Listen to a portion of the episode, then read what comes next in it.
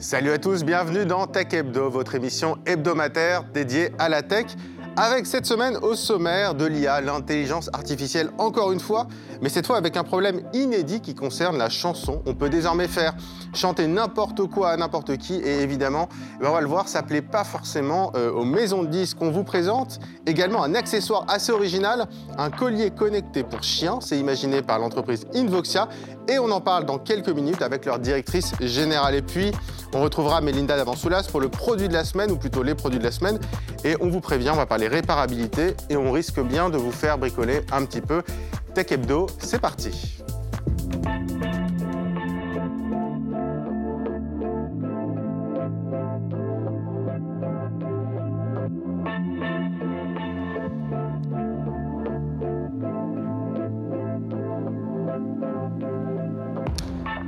Mais tout de suite, c'est l'actu du jour avec Luc Chagnon.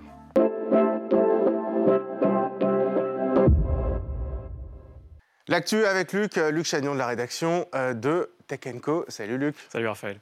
Alors on va commencer avec l'IA, l'intelligence artificielle. On en parle beaucoup, mais il y a un nouveau problème, un nouveau petit problème, ou gros problème peut-être pour l'industrie musicale, c'est qu'on commence à voir des IA qui chantent et qui chantent avec des voix qu'on connaît bien. Et oui, parce que quand on parle euh, artificielle, souvent on pense à, la création d'images euh, impressionnantes de réalisme comme Midjourney, on pense à la création de textes euh, comme avec ChatGPT, mais il y a aussi de plus en plus la création de sons, de voix et la possibilité de prendre une chanson. Par exemple, vous prenez une chanson chantée par un chanteur ou une chanteuse, vous lui dites je veux qu'elle soit chantée par cette voix-là, et avec un peu d'entraînement et en quelques minutes, l'intelligence artificielle vous proposera la chanson modifiée pour euh, correspondre à la voix que vous vouliez. Donc tu peux avoir du Jay-Z euh, qui chante euh, du Kenny West ou quoi que... Enfin, voilà. Parce qu'on a eu pas mal d'exemples avec du rap, c'est pour ça que... C'est ça, oui. Bah, justement, on a, on a un petit exemple qu'on a trouvé sur YouTube de la chanson Wonderwall, que, que, tout le monde connaît, qui est reprise par un artiste pas exactement contemporain d'Oasis. On, vous on peut écouter, génial.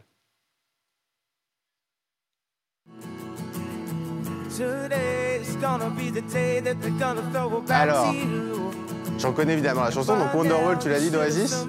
Voilà. La voix, je l'ai pas par contre. Effectivement, la voix, on sent, on sent la petite différence quand même. Mais en tout cas, on dirait une voix humaine. On dirait pas du tout une voix robotique, donc ça, c'est franchement impressionnant. Bon, déjà, elle chante juste.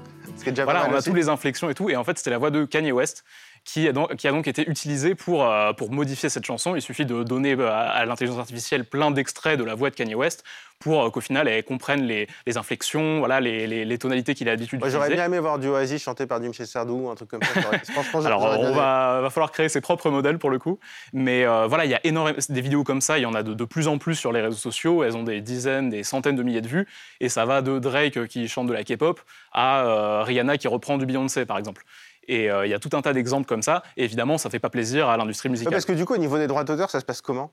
Mais Justement, le groupe euh, Universal Music Group a envoyé, euh, donc en mars, a contacté plusieurs la, la, plupart des gros acteurs du streaming musical, donc Spotify, Apple Music, etc., pour leur demander de, de, faire en sorte que les IA ne puissent pas s'entraîner en utilisant leurs chansons, parce que effectivement, pour entraîner ces IA, il faut utiliser des musiques copyrightées. Il faut, euh, par exemple, dans cette cover de, Wonderwall, l'instru, au-delà même de la question de la voix, l'instru, elle est copyrightée. Bah, il y, a la mélodie, de toute façon, qui est copyrightée. Donc, effectivement, voilà, ça pose de nombreux problèmes. C'est pas spécifique, évidemment, aux questions d'IA musicale. C'est pareil dans les IA de génération d'images. Il y a tout un tas de questions de droits d'auteur. Et effectivement, alors on ne sait pas ce que les plateformes ont répondu à, Universal Music Group, mais le groupe a assuré qu'il prendrait des mesures pour faire respecter euh, enfin, les droits de ces artistes et les droits du groupe.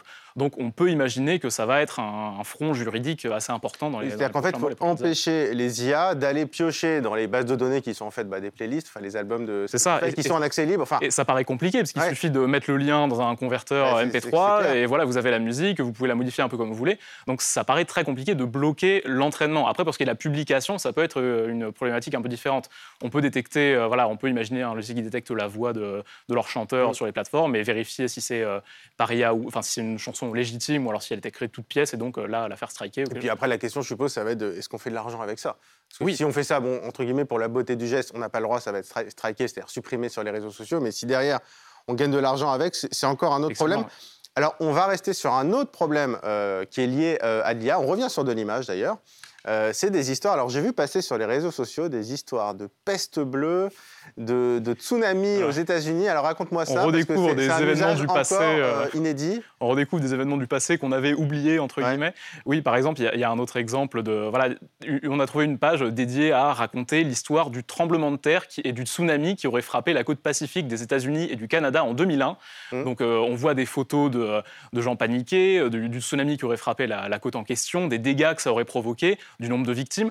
Sauf qu'en fait, cet événement, eh ben, il n'a jamais eu lieu. Malgré les photos euh, parfaitement réalistes euh, qu'on peut, qu'on peut voir au, premier coup d'œil, on, a du mal à imaginer. Ça reprend même le style des photos d'époque, le grain des appareils. Oui, c'est-à-dire qu'en fait, euh, en gros, c'est, des internautes un peu imaginatifs qui créent des nouvelles. C'est un peu des, dystopies, presque, c'est ça? C'est ça. mais avec du mid-journée. C'est-à-dire qu'ils vont imaginer un drame, je sais pas, une catastrophe naturelle qui aurait eu lieu en 2000 aux États-Unis, un tsunami, et ils créent des images et ils vont raconter ça. Le problème, c'est que c'est pas toujours euh, présenté comme clairement euh, une fiction. C'est ça le problème. Effectivement, voilà, il y, a plusieurs comptes qui sont dédiés, euh, qui, pour qui cette méthode-là, c'est un moyen comme un autre en fait de raconter des histoires. Voilà, mm. comme il existe des livres, donc je crois que le, terme exact c'est uchronie, voilà, un événement qui raconter un événement qui s'est pas passé. Oui, uchronie. Voilà.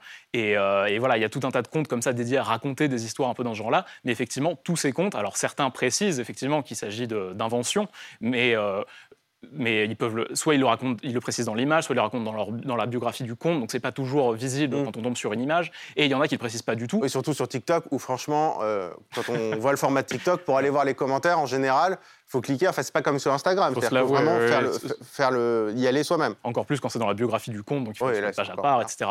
Et donc effectivement, euh, on peut imaginer dans 10, 15, 20 ans, 30 ans, quand les moyens de créer ces images-là seront encore plus réalistes et encore plus répandus, en tout cas vu le développement qu'on a pu constater ces derniers mois. Moi je dirais dans 6 mois, mais bon, tu dis dans, 20 ans, moi je dis dans 6 mois. Mais, effectivement, on peut se demander, euh, déjà actuellement, on peut tomber sur des choses comme ça et se demander, mais alors est-ce que c'est vraiment arrivé? Il y a d'autres exemples qui montrent, euh, euh, d'autres comptes qui montrent par exemple Staline qui se serait exilé à Nice en 1925 après la prise de pouvoir d'un autre concurrent communiste. Enfin voilà, c'est tout un tas d'événements comme ça qui ne se sont jamais passés. Et quand ça reproduit effectivement le, grain, on va dire, le, vraiment le style de. On, on peut imaginer que des internautes qui tomberaient là-dessus dans, le futur auront du mal à distinguer le réel euh, de la oui, fiction. Oui, c'est-à-dire qu'en plus, tu as le compte, mais même si le compte explique clairement que c'est une fiction, rien n'empêche à quelqu'un d'autre, euh, moins scrupuleux, de prendre l'image et de la publier ailleurs. Et quand on voit le nombre de théories complotistes qui sont créées avec rien, on imagine quand il y a des images. Quoi. oui, là, effectivement, là, il y aura une base encore plus... Euh, encore plus concrète pour appuyer ce genre de, scénario. Euh, très rapidement, on reste encore une fois dans l'IA, mais euh, parce que forcément, on a envie de parler de, de lui comme fréquemment, Elon Musk, qui finalement, il avait signé hein, une lettre ouverte pour mettre une pause un moratoire pour le développement de l'IA, sauf qu'en fait, ben, lui, il a, il a embauché une équipe d'IA, il a créé une entreprise spécialisée dans l'IA pour faire un peu son chat GPT à lui. C'est ça, voilà, ce ne sera pas le premier paradoxe d'Elon Musk, on va dire, mais effectivement, lui qui avait signé un moratoire pour le développement d'IA plus puissante que GPT-4, donc mm. voilà, une des plus grosses IA de génération de texte qui existe aujourd'hui, et eh ben, il a créé sa propre entreprise, effectivement, qui s'appelle X.ai, enfin X.ai. X, ouais. Donc euh, voilà, une lettre qu'il affectionne particulièrement, et euh, qui donc aurait pour ambition de rivaliser avec OpenAI, le créateur de ChatGPT, ce qui est un autre paradoxe, vu que Elon Musk fait partie des financeurs euh, initiaux de, ouais, il a quitté le navire il y a un petit moment, il y a 3-4 ans. Oui, il s'était distancé au fur et à mesure, et aujourd'hui, il considère que l'entreprise est trop euh, fermée, c'est-à-dire contrairement à ce que son nom indique, elle ne publie pas ses recherches euh, utilisables par le grand public, donc c'est des modèles qui lui servent et qui passent toujours par OpenAI, donc euh, l'argent passe aussi par OpenAI. Et euh, il considère que l'entreprise est devenue trop euh, woke, entre guillemets, donc qu'elle censure un peu trop les, les, choses qu'il est possible de générer par ces, par ces programmes. Donc il veut faire Musk GPT. Alors il, a quand même récupéré des, des, anciens de Google, si je ne dis pas de bêtises. Il a acheté un peu de matos aussi.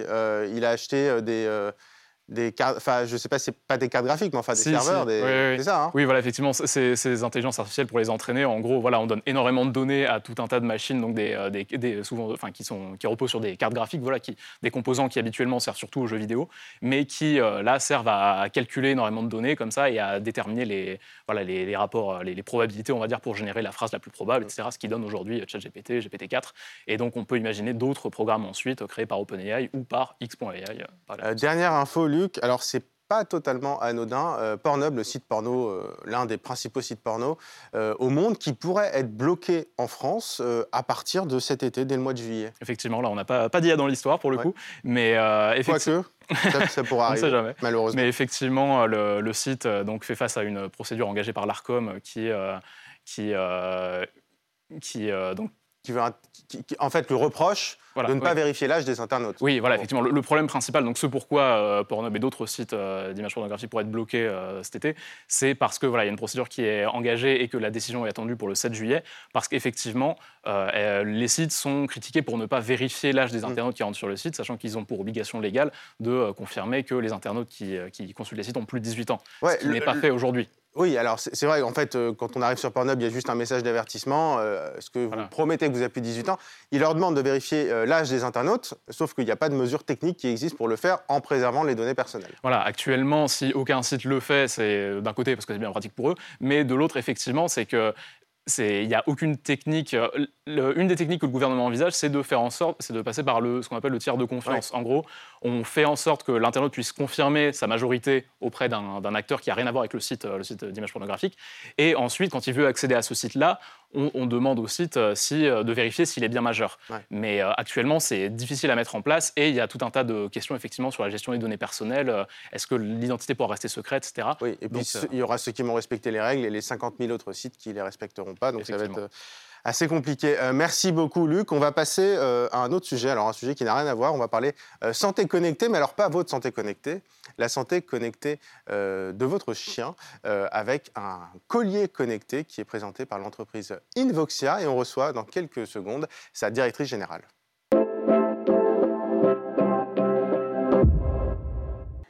Et tout de suite, on va vous parler d'Invoxia, une entreprise euh, française qui lance un collier connecté pour chiens. Bonjour Amélie Caudron. Bonjour. Vous êtes PDG d'Invoxia. Alors Invoxia, c'est une entreprise qu'on connaît quand même depuis quelques années maintenant, qui lance régulièrement des trackers, des trackers pour les motos, déjà des trackers aussi pour les, euh, pour les animaux de compagnie. Oui. Et puis là, on le voit avec euh, ce magnifique petit chien, enfin c'est une femelle, euh, un collier connecté pour chien. Alors vous présentez ça un peu comme l'Apple Watch du chien, bon, sauf qu'évidemment sur les pattes c'était compliqué, donc c'est autour du cou. Expliquez-nous à quoi ça sert ce collier connecté. Oui, bien sûr. Euh, donc effectivement, on est une entreprise, une start-up française dans les objets connectés euh, et on conçoit tout de A à Z. Euh, et donc là, la grande nouveauté de ce qu'on vient de lancer commercialement, c'est un collier pour chien qui embarque pour la première fois un scan de santé cardiaque, en plus du suivi de santé et de suivi GPS. Donc on va aller chercher le rythme cardiaque et respiratoire du chien au repos, ce qui est vraiment une nouveauté. c'est exactement la fonction qu'a l'Apple Watch chez, les voilà. C'est-à-dire il y a le rythme cardiaque, le rythme respiratoire au repos, etc., pendant le sommeil, notamment.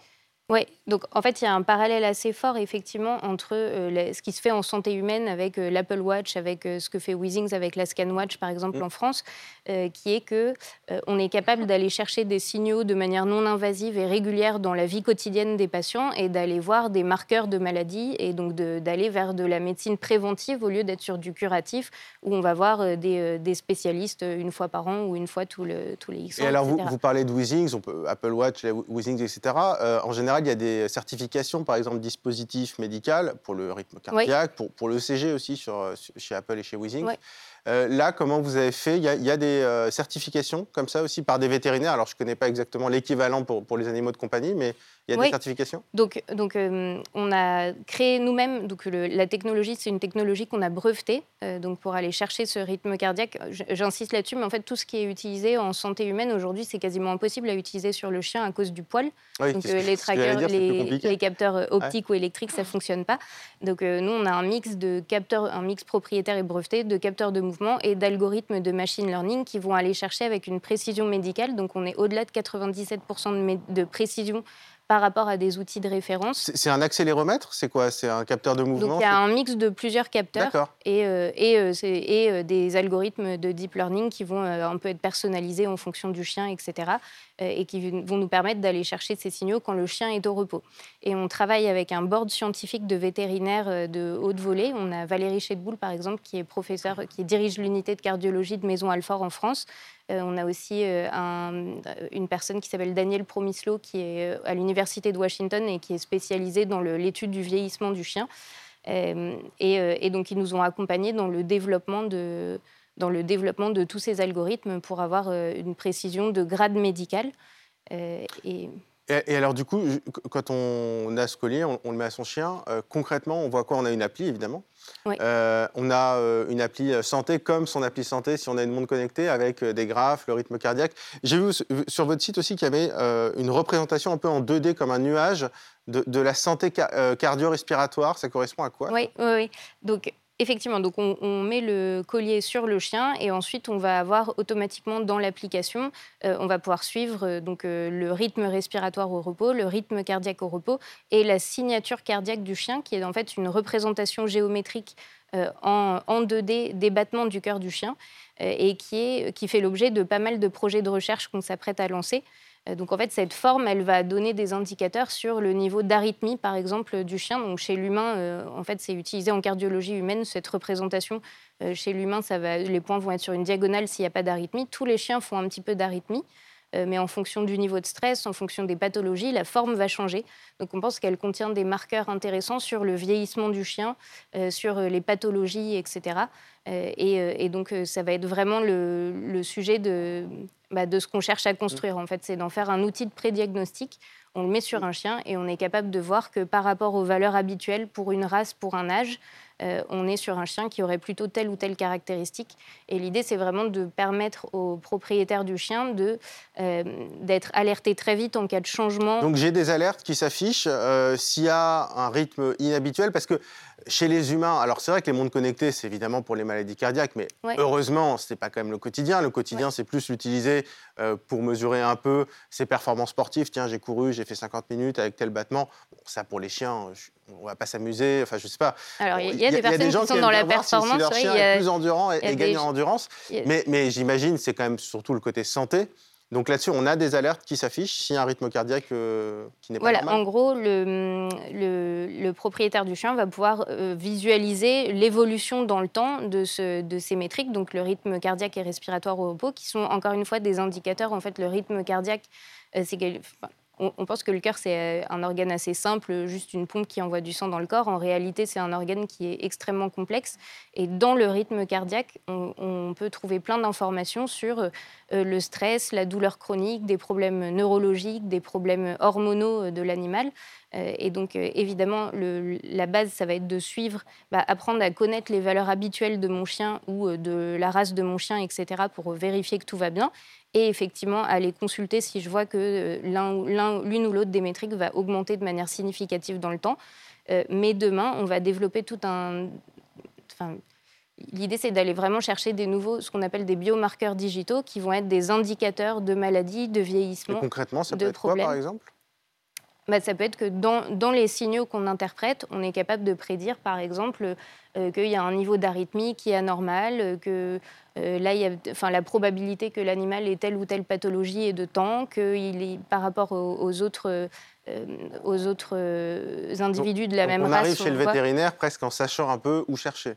Voilà, en fait, l'idée, c'est d'alerter. Un chien, en fait, ça va vivre une dizaine d'années. On va chez le vétérinaire une fois par an, c'est comme si nous, on allait chez le médecin une fois tous les dix ans. Quoi. Mmh, Et là, le, médecin peut aller faire un, on peut aller faire un, examen en profondeur. On a peut-être loupé tout un tas de choses euh, qui font qu'on s'y prend trop tard. Le chien, en plus, n'est pas capable de communiquer, donc il va pouvoir masquer la douleur, les problèmes qu'il a. Euh, et en fait, si on s'y prend trop tard, ça, réduit fortement les chances de pouvoir euh, administrer le bon traitement au chien et donc de, lui permettre de vivre plus longtemps et en meilleure santé. Et alors, on retrouve une fonction qui avait sur votre précédent tracker, enfin qui était juste un tracker d'ailleurs, c'est la localisation GPS. Donc, on peut localiser son, chien avec, avec un GPS, toujours sur l'appli, très rapidement sur la batterie, ça se recharge comment Tous les combien de Alors, ça se recharge en USB-C euh, et c'est, euh, ça se recharge tous les 15 jours. Tous les 15 jours, ok. alors, au niveau du prix, parce que c'est pas donné quand même, hein, c'est, 250 euros. Oui, Et euh, il y a un abonnement avec. Hein, et un abonnement, oui. Qui est obligatoire. Oui. D'accord. Donc, alors moi, j'avais calculé sur 15 ans, ça fait 2000 euros.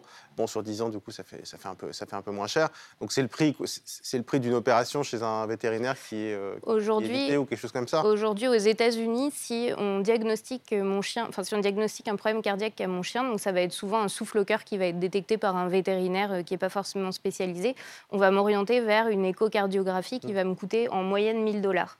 Ça, c'est juste un ordre de grandeur. Et ensuite, si le chien entre en insuffisance cardiaque congestive, qui est une conséquence grave de pas mal de problèmes cardiaques du chien, Euh, là, en fait, ça va être euh, une écho tous les six mois pour vérifier l'évolution de la maladie, etc. Donc derrière, ça, ça coûte. En fait, il faut comparer. Et, bon, il y a quand même le côté, la longévité du chien et lui permettre d'augmenter sa durée de vie en bonne santé. Oui, parce que tout ça, c'est pas uniquement de l'argent, c'est aussi parce qu'on on aime nos animaux voilà. et qu'on a envie de les garder avec nous. Comment, comment elle s'appelle? Peppa. Peppa, et ben voilà, bah, Peppa, j'espère qu'il va être en, en pleine santé. Merci, merci beaucoup Amélie Caudron. Je rappelle, vous êtes PDG d'Invoxia avec donc ça s'appelle le Smart Dog Collar, le collier connecté pour chien qui est disponible à 250 euros avec un abonnement de 10 euros par mois, si je ne dis pas de bêtises.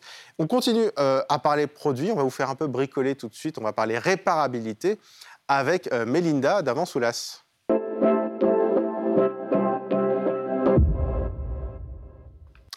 on retrouve le produit de la semaine avec Mélinda d'Avant-Soulas de la rédaction de Tech Co. Salut Mélinda. Salut Raphaël. Bon, tu vas nous faire bricoler, là, d'après ce que je vois sur, euh, sur la table, avec euh, un smartphone, euh, le Nokia G22. On parle beaucoup de réparabilité en ce moment, c'est très important pour beaucoup de monde. On va parler, c'est même un thème très utilisé d'ailleurs par l'industrie. Mais donc Nokia qui sort ce, ce G22, en gros, d'après ce que je comprends, c'est qu'on peut le réparer soi-même et facilement. Alors voilà, c'est pas le smartphone de l'année. On n'est pas dans la catégorie des ultra premium. Je préfère prévenir tout de suite. C'est un smartphone qui vaut moins de 200 euros. Mais il a plusieurs avantages. En fait, déjà, il peut être réparé, c'est-à-dire qu'on peut remplacer sa batterie, on peut remplacer l'écran s'il est cassé, on peut remplacer euh, le port, par exemple, de la carte SIM, mais tout ça chez soi.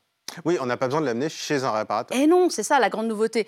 Pourquoi? Parce que pour aller avec ce smartphone, alors smartphone tranquille, hein, c'est comme je dis, c'est pas les grosses oui, réparations. Moins de 200 euros, donc c'est pas, c'est pas. mais, en même temps, euh, enfin, tu, vas nous l'expliquer, mais je suppose qu'on peut ouvrir euh, le. Et ben voilà, et tout, tu sais, comme avant, on pouvait faire, c'est-à-dire ouvrir l'arrière, changer la batterie. Alors aujourd'hui, les batteries elles sont fixées, on peut pas les changer eh aussi facilement, c'est quand même bien dommage. Donc, on est obligé quand même de s'armer d'un petit kit avec tous les outils il est, en fait, ils ont noué, Nokia a noué un partenariat avec iFixit, le, célèbre site qui permet bah, d'avoir tous les tutoriels pour réparer euh, son smartphone de quelle que soit la marque d'ailleurs. Le, Yuka de la réparabilité. le Yuka de la réparabilité. J'aime beaucoup. Euh, comme... met une petite note et maintenant ça devient de plus en plus important d'avoir une bonne note iFixit. Et aujourd'hui, en fait, on explique tout étape par étape et on commande les pièces qui nous intéressent. Nokia, ils ont simplifié les choses. Avec ce Nokia G22, il y a le kit assorti. On peut réparer. Alors, on ne peut pas tout réparer. Mmh. On peut réparer la batterie, on peut réparer l'écran, le changer l'écran, ce qui fait, ce qui est quand même la, panne, ouais, quand tu, tu le la plus fréquente, voilà. Mais tu as, un écran qui est livré, tu as un deuxième écran qui est livré avec? En fait, on commande ce petit kit et on commande la pièce sur le site d'iFixit qu'on a ah, renvoyé. C'est pas livré avec si, on commande tout en même temps. Oui, mais c'est pas dans le prix, ce que je veux dire. Il faut payer en plus. Alors, le téléphone vaut 200 euros. Le kit, il est en plus. OK. Le kit, en gros, un kit comme ça, c'est 5 euros avec toutes les pièces, pas très cher. On achète en fait plus cher la pièce qui va avec. Donc, pour te donner une idée, par exemple, euh, pour euh, le, port de charge, si on veut le, de, carte SIM, si on veut l'acheter, la pièce qui manque, c'est 19,95 euros. Et on ajoute 5 euros pour avoir en plus le kit. Et l'écran? L'écran, c'est 49,95 euros. Tous ceux qui ont fait changer leur écran dans des magasins, ils doivent là déjà être un peu en panique parce que c'est pas en général les prix qu'on nous annonce. Bon, après, c'est déjà un quart du prix, tu me diras, ah bah, du téléphone. Sur un mais, en, même temps, c'est. On n'est pas sur un écran OLED, on n'est pas sur un écran euh, très très avancé. C'est un écran, pour vous donner juste comme ça, 6,52 pouces. FHD, 500 nits, donc au niveau de la luminosité, c'est pas dingue. On n'a pas une grosse techno. Ça fait, le, ça fait le job. Quoi. Non, mais c'est surtout un, smartphone qui brille pour plusieurs choses. L'autonomie, il tient trois jours quand même en usage. Vraiment, vraiment trois jours ou... Ah, en, usage standard. Voilà. C'est évidemment si vous commencez à vouloir jouer, mais c'est pas fait pour. Autant prévenir tout de suite. De toute façon, tu peux pas. Donc comme ça, c'est pas. C'est assez limité. Eux, il a aussi une coque. Il est pensé vraiment réparabilité. La coque, elle est en plastique recyclé à 100%. Ils ont fait un effort. L'emballage est en carton recyclé. Enfin, ils ont vraiment pensé environnement. Et de loin, euh, ça fait pas trop cheap. Non. Je trouve. Alors, il y, a un peu les traces de doigts. Là. Oui, là, c'est. On magazine vite les traces de doigts. Bah, désolé, c'est parce que j'ai essayé d'ouvrir. C'est un, bon, non, mais c'est un super bon test, quand même, les ah, traces de doigts sur un téléphone en général. Mais, mais globalement, esthétiquement, je trouve que ça passe. Il a l'air assez fin. Et tout, il, est, il est assez fin. Il ressemble à un smartphone dans cette gamme de prix-là. Mm. Il n'est pas extraordinaire, mais il fait, il fait le job. À moins de 200 euros, on a des smartphones qui, en général, ont des atouts. Bah, lui, c'est l'autonomie. D'autres, ce sera euh, l'écran. Euh, on ne peut pas tout avoir pour ce prix-là. Mais on peut le réparer. Tu as testé ou pas? La réparabilité? Non, je l'ai fait faire. J'avoue que ah. j'avais euh, eu la présentation par Nokia pour regarder. Je fais partie de ces gens qui ont un peu peur quand même de réparer eux-mêmes. Moi, ça, tu me mets ça, je, suis terrorisé. Je ne touche à rien. Parce que moi, je ne peux pas monter une chaise Ikea, tu vois. Donc, tu n'achèterais pas le kit, euh, tu ne demanderais pas le kit Apple pour réparer ton iPhone? De 800 kilos Voilà, exactement. Non, non. non, mais parce que ça, c'est vraiment, vraiment une grosse tendance quand même de, de réparer, comme tu disais. On a le choix aujourd'hui, on va réparer en magasin. Rapidement. Donc, par exemple, il y a des marques comme Oppo qui ont noué des, partenariats avec WeFix mm. pour aller en une heure réparer euh, son smartphone. Oppo, évidemment, mais avoir toutes les pièces et que ce soit fait très, très vite. Apple a étendu son réseau d'opérateurs euh, agréés, enfin d'agents agréés mm. et de magasins. On peut aller à la Fnac, par exemple, réparer un iPhone très très vite. Donc il y a vraiment un souci de réparabilité. Sinon, vous pouvez acheter un Fairphone et avoir quelque chose qui est en kit et qui se répare facilement. Ou bien, eh ben, c'est aussi euh, le truc de le faire soi-même. Donc avec euh, Apple et ses caisses de 70 kilos avec des tonnes ça, de quand ils ont fait ça, c'était franchement c'était presque une provocation parce qu'il y a quand même une pression qui est de plus en plus importante sur les fabricants de smartphones sur la réparabilité en France. On a l'indice de on a l'indice de réparabilité. Alors après, c'est pas non plus euh, un signe de durabilité. En fait, le problème, je trouve, c'est qu'on confond facilement réparabilité et durabilité, alors que c'est pas la même chose. Pas la même chose. Il faut pas oublier de préciser aux gens que l'indice de réparabilité qu'on voit maintenant fleurir partout, il n'est pas euh, donné par une commission. Ce sont les marques elles-mêmes qui se l'attribuent selon des critères. Alors certes, il y a toute une grille de critères. Elles ne peuvent pas trop tricher quand même. Elles ne peuvent pas trop tricher, mais elles peuvent aussi voir les choses comme elles le sentent. Donc, il faut quand même s'en méfier un petit peu. Ça donne, une, ça donne comment dire, un bon indice de euh, ce qui est faisable ou non. Mais si c'est réparable, tu peux même le réparer facilement chez toi, mais qui ne se met pas à jour dans deux ans, euh, que le processeur est tellement naze qu'il tombe en rade dans un an et demi. Ça, on peut pas. Tu peux le réparer, mais il s'allume plus. Enfin, tu vois ce que je veux dire C'est, je trouve que c'est. Contrairement à un PC dont on peut changer les eh pièces, changer la carte mère, changer des choses pour le, faire durer plus longtemps, on ne peut pas changer sur un smartphone. Donc, on va à l'essentiel, ce qui est déjà pas mal pour avoir une durée de vie un peu plus longue. Mm. Mais en effet, l'aspect logiciel ne changera pas, euh, ne changera pas la donne. D'où l'importance quand même d'avoir ces kits-là. Alors Samsung le fait aux États-Unis pour ses euh, Galaxy smartphones et tablettes. On espère qu'un jour ça ira euh, au-delà euh, des États-Unis, parce que c'est quand même, ça reste quand même une bonne idée, ça reste facile. Mais je trouve que c'est presque, à mon avis, bon, évidemment, quand son smartphone est cassé, c'est un peu embêtant, mais il faut presque le prendre comme une sorte de loisir aussi, parce qu'il y a un côté un peu, un peu ludique. Il vaut mieux. non, mais il vaut mieux pour garder ses nerfs. Non, mais parce qu'en vrai, l'immense majorité des gens qui ont besoin de réparer leur smartphone, ils vont le faire faire. Oui, mais ce qu'il faut, c'est que ce soit fait à proximité, mm. et que ce ne soit pas une galère. C'est ça qui est important. Là, ce qui est bien, c'est qu'il y a tous les tutoriels. C'est-à-dire que vraiment, si vous êtes courageux, que vous voulez le faire, c'est étape par étape. Tout est expliqué. Il y a des vidéos, des images. Pour les plus courageux, honnêtement, je pense que c'est simple. Là, ils promettent de pouvoir le changer un écran en moins de 5 minutes.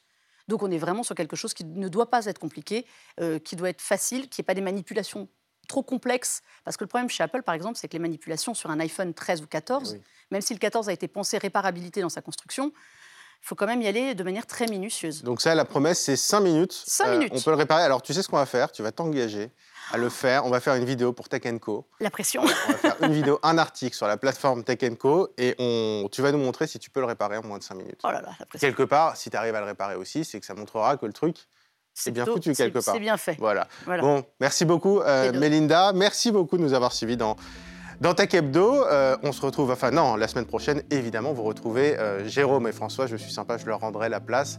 Euh, à très vite.